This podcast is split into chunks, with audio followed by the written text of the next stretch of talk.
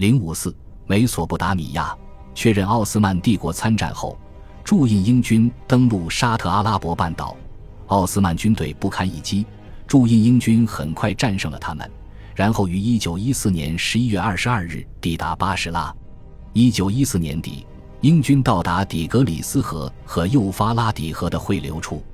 尽管气候条件十分恶劣，但他们沿着两条河流慢慢行进。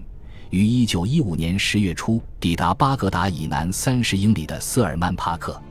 伊拉克战区的第一位奥斯曼指挥官上校素卜哈帕夏在一九一四年十二月被俘，他的继任者中校斯莱曼阿斯克在一九一五年四月自尽。最终，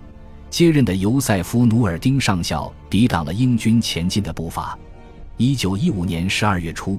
德军高级军官巴伦冯德格尔茨抵达巴格达。掌管伊拉克和波斯的局势，而努尔丁的军队在泰西峰击退了查理·唐森将军的第六师发动的重大袭击，并在库特伊马拉将其包围。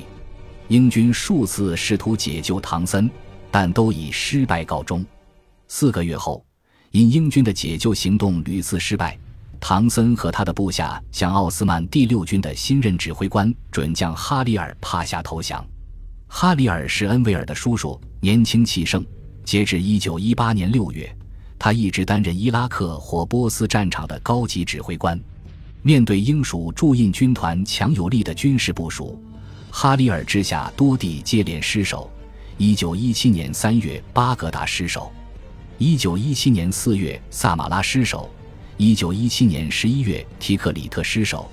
最后，在一九一八年三月，失去了对希特的控制。在他的继任者阿里伊赫桑的带领下，奥斯曼第六军暂时恢复了士气，决心与英军抗争，但最终还是被打回摩苏尔。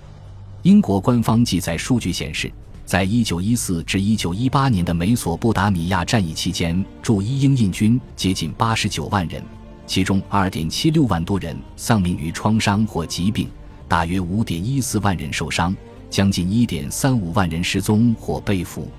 在这场战役中，奥斯曼部队的人数大概是英军的一半，